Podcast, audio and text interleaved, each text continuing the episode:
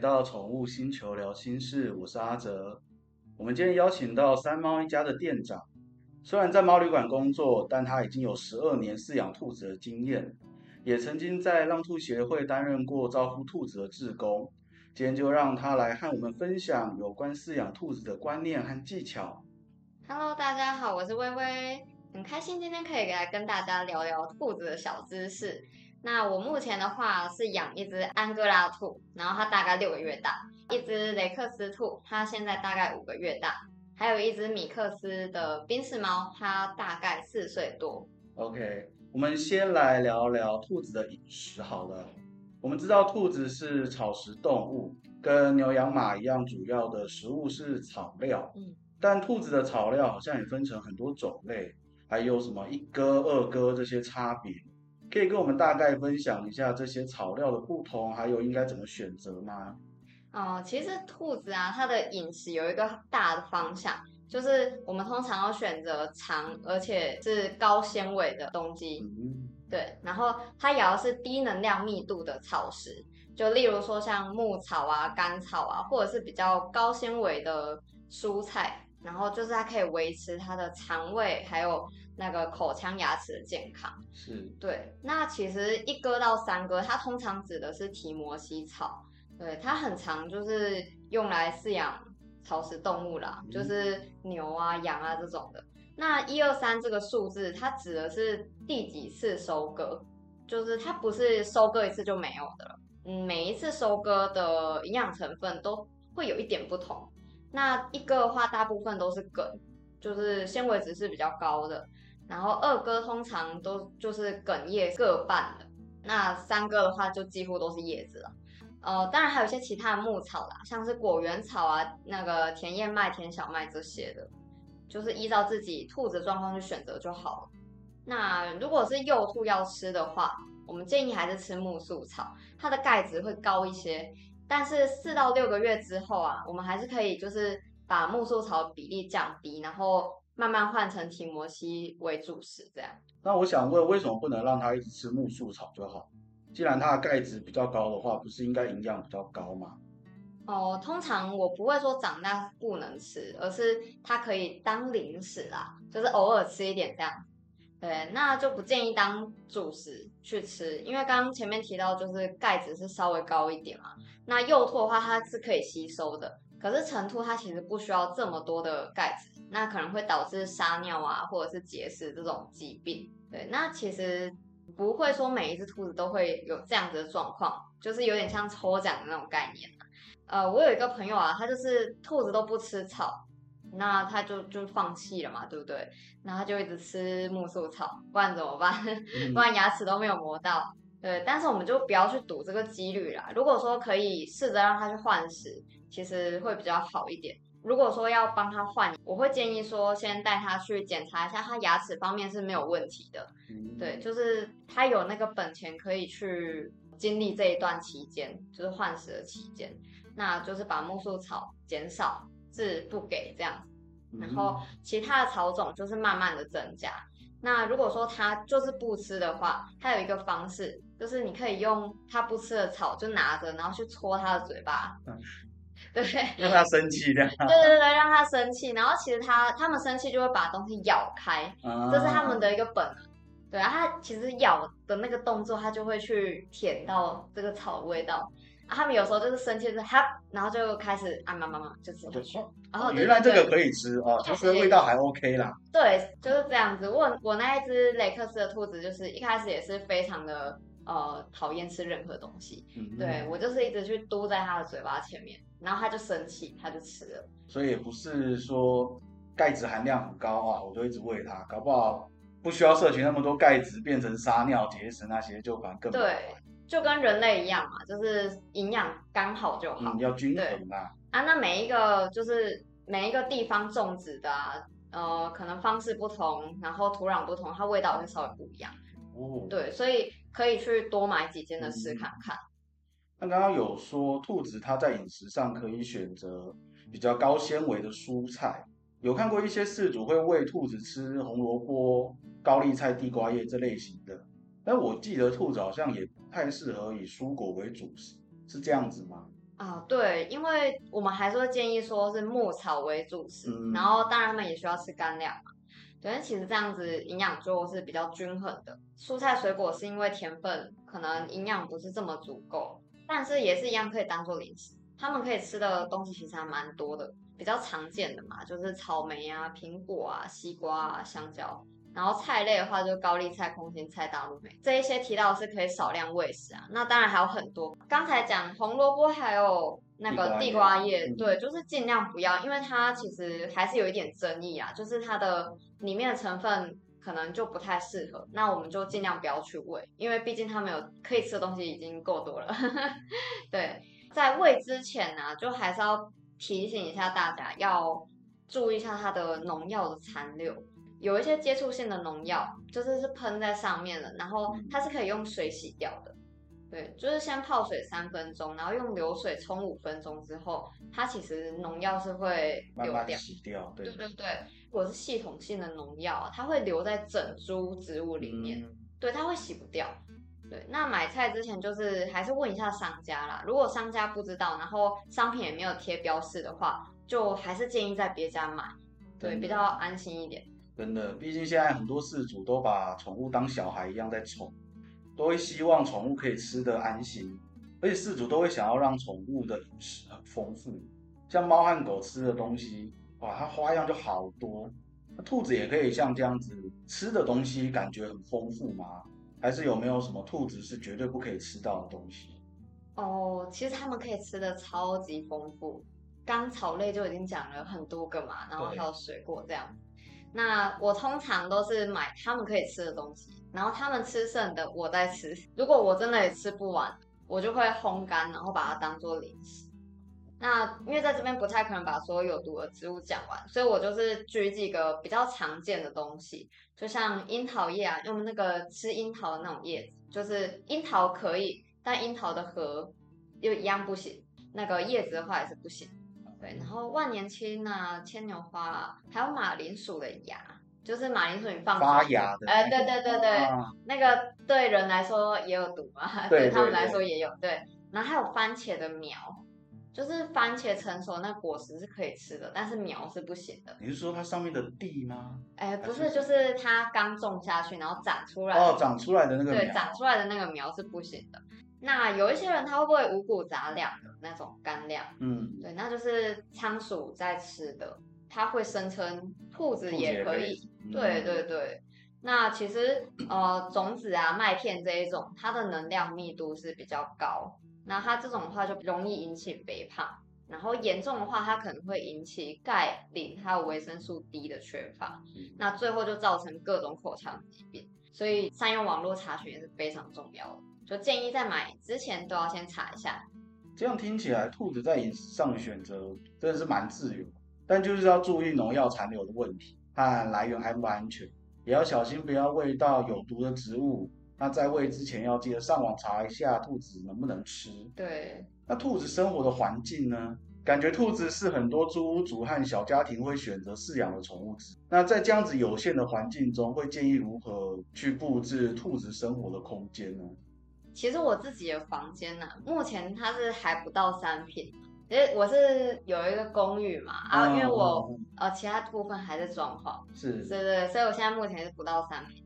那里面还有冰箱啊、衣柜啊，甚至我还放了一个很大台的自动猫砂机。哇 塞，对，那猫砂机很大，所以其实我空间真的蛮小的。嗯，但是我每天都会改变它的那个摆设。你每天都改哦。对，就例如说，我今天会把草屋放在放在我的床上，然后嗯明天我就把它栽在我的那个桌子底下之类的。我就做个小变动这样子。对对对，让他觉得每天都有哎、新不一样鲜感。对对对，嗯很很有趣的那种感觉。就是空间的话，他自己的空间，因为大部分养兔子的人其实都会买笼子啊。嗯，那我就会建议说，都买到三尺狗笼的那个大小。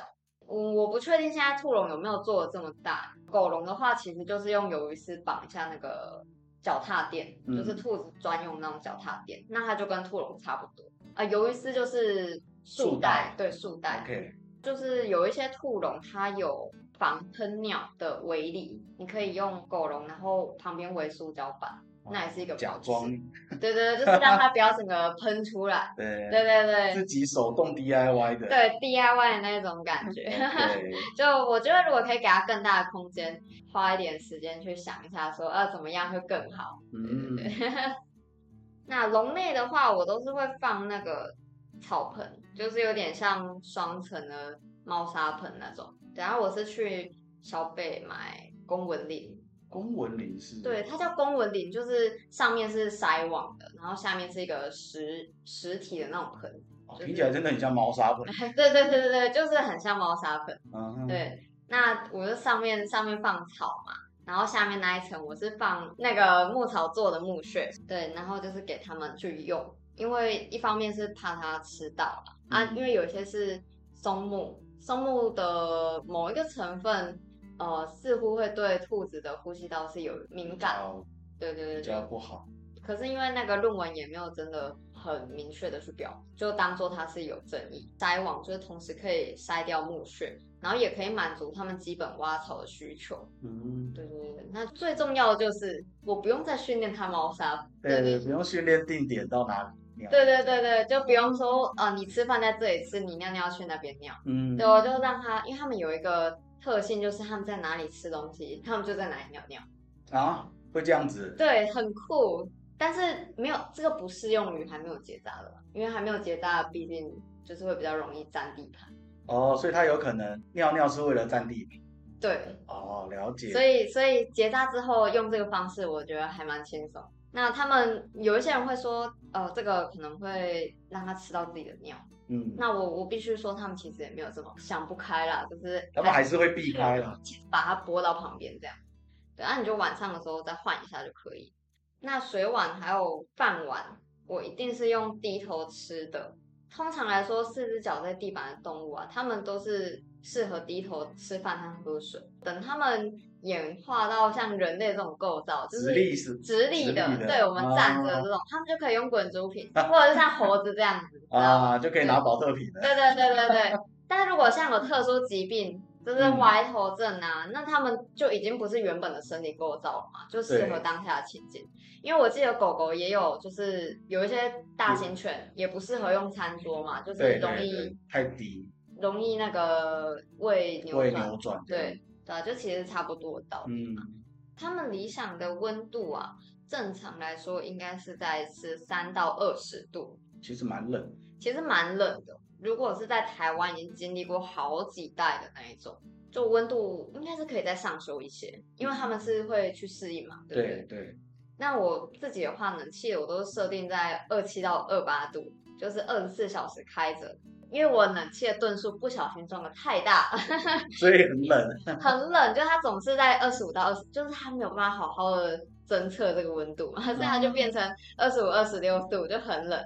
不过因为他们感觉还蛮舒服的，所以我后来就没有改，没有再调整，对，就每天回家像冬天这样。那湿度的话，理想是五十五到六十五帕。那我自己是维持在五十到五十五，就是不会超过六十，因为毕竟台湾到处都是霉菌，嗯就是很潮湿嘛。对，那我有一只安哥拉，又要特别注意它的 抑制，感染的问题，对，因为那个感染真的好麻烦。对对，玩具，我平常放在房间里的玩具啊，我不会选择布类，布类他们吃进去，进去，对，会比较容易堵塞。堵塞，嗯，嗯，对，那我就会选择像芦苇草啊，或者是提摩西草做的这种玩具，对啊。那房间的地面就只有硬的塑胶，像是收纳盒或者是猫砂机啊这种，就是比较硬的。电线的话，就全部贴着墙壁，然后藏着。可以包金属的就包金属，就不要让他们去咬，不要让他们去咬，因为咬我之前有看过有一些兔子咬了之后，这里就烧，就嘴巴周围就烧焦了。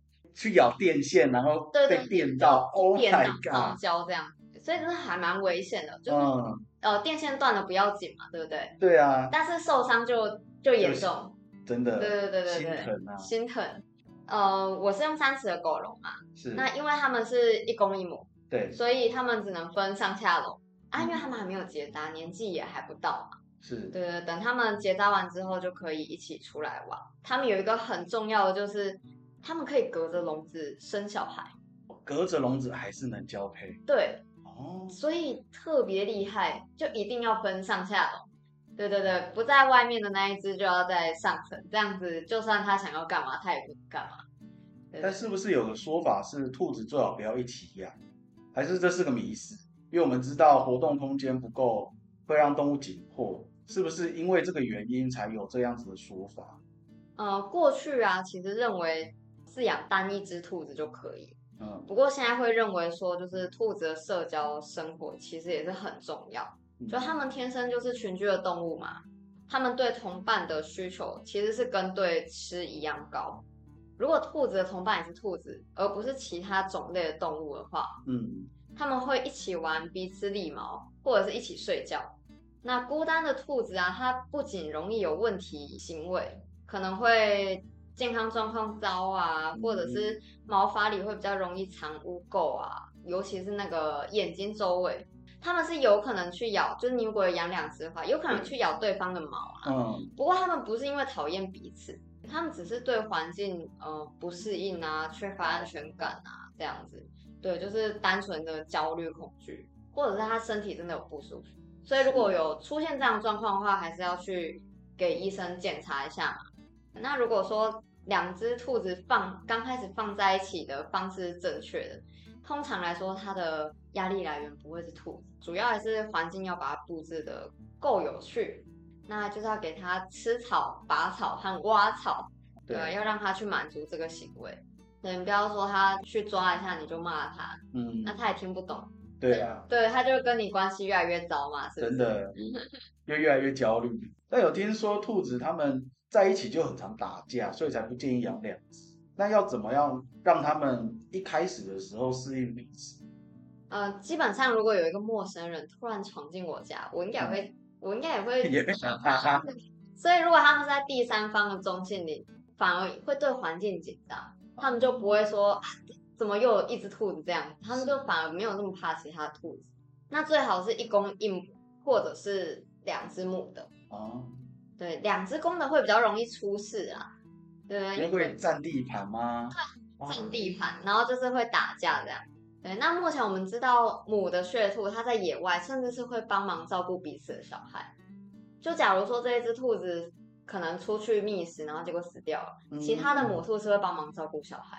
但是我们也不能保证说这种方式他们就一定会喜欢彼此，因为毕竟连人都有可能看不顺眼对方。也是啦。对，所以如果真的不适合的话，就就分开出来玩就好。哦所以平数其实也不是主要的环境上的着重点，而是说这个空间有没有丰富的游戏区，嗯，能不能满足兔子的基本需求。那温湿度尽可能稳定，免得一些霉菌的滋生。那最重要的是，兔子如果一公一母没有结扎，要记得让它们分开活动，不然兔子的繁殖力那个也是很惊人。非常恐怖，真的。那我们在挑选幼兔上有需要注意什么吗？因为我们知道兔子的种类也好多，像刚刚说的有安格拉，甚至狮子兔、雷克斯、垂耳兔，这些不同的品种在饲养上会有不同吗？嗯，我们第一个当然是就是挑选繁殖场嘛，对吧、如果你有熟到，呃，你都知道它的繁殖环境，那当然是最好的。再来是它，你可以看那一只兔子的口鼻有没有分泌物，嗯，然后脚底啊、屁股那边有没有就是屎尿的残留。那精神状况要是好的，会吃草、会吃干粮的，对，这是挑选的重点。是，对，那每一个品种的照顾方式也都不太一样，但是吃东西就是饮食上基本上是一样。OK，安哥拉几乎是一到两天就要梳一次毛了，垂耳兔就是它耳朵会闷着嘛，哦，就是比较容易对，就比较容易发炎。那雷克斯的话就是要注意，就是它的偏执，是。对，就是那个脚底炎，OK，对对对对对。但目前台湾在法律上的特宠是只有猫和狗，因为我们知道繁殖猫狗的业者是要有特宠证，嗯它才能合法经营。但兔子没有被归纳在特宠中，这样子我们如果又没有熟识的业者，我们要怎么样去选择优良的繁殖场？哦，我必须说特宠证呃不难弄到，但它就是一个很基础的判断。是啊，对你如果连这个东西都没有了，对不对？对啊，就谁要谁要去啊？要去给你买，兔子的话，目前还没有被归类在动保法，是但它其实有在慢慢的推动。那未来可能还是会被归类在里面。那我目前是自己研究下来，觉得最信任的还是国家实验室的繁殖场。是，对，因为他们不会因为卖的少，所以没钱赚嘛，对不对？对，对他们就不需要降低那个饲养成本，成本自然就不会把他们当成生产工具来饲养。而且其实他们卖兔子其实蛮贵的，就是感觉他们是真的有在照顾他，们。用心在照顾他们。对，我觉得贵一点没关系，可是要用心照顾他们。是，对，如果像一般的商家，如果你不确定的话，你就直接问一下，说我可不可以看一下总公母？可以从老板的表情大概知道一点点啊，就是有一些他可能就会比较不愿意，对，就会觉得说，犹豫呃，不不要吧，你那你不要跟我买好了那种感觉。啊，那代表他可能是有一些问题嘛？是，对，那如果他真的让你看了那个他们外观，总公母外观，你可以你可以看得出来，就是刚刚前面讲，就口鼻有没有分分泌泌物，对，然后脚底有没有那个沾屎沾尿这样是是精神状况怎么样，你就可以略知一二啦。所以就是建议大家，如果没有熟识的业者，就可以先从种公种母的外观来判断这是不是一家可以选择的繁殖场。而且每个品种的照顾方式也不太一样，但饮食上基本上是大同小异的。但是在饲养前还是要做足功课再来饲养。对，但是说到健康的话，兔子它也有六合一、十合一这种的预防针可以打。哦，其实，在大部分的国家啊，他们都有施打兔瘟的疫苗。其实还有其他疫苗啦，不过因为兔瘟是在台湾，它也有案例，是但它案例可能没有多到会让国家引起重视，哦，所以其实就没有去进口这个东西。是就至少我们一般饲主其实是打不到，那就只能预防胜于治疗了。对是对对，就只能用胃壳啊，用酒精或者是稀释的漂白水，这种都可以。因为通常比较严重的病毒，它比较弱一点，就是杀菌的这种东西，它只要一碰到它可能就死。对对对，它那种存活率就不强。漂白水还有酒精使用的时候，就是要注意它的通风，是，因为会刺鼻。漂白水使用之后，你也还是要把它擦干净，再用清水去擦对，清水把它擦干净。对，那胃壳的话是我比较推荐的，它广泛的使用在餐厅啊，或者是繁殖场之类的环境，因为它没有刺鼻的味道，而且它也不会残留，然后又可以很广泛的杀菌消毒。那兔子它们常见的疾病有哪些啊？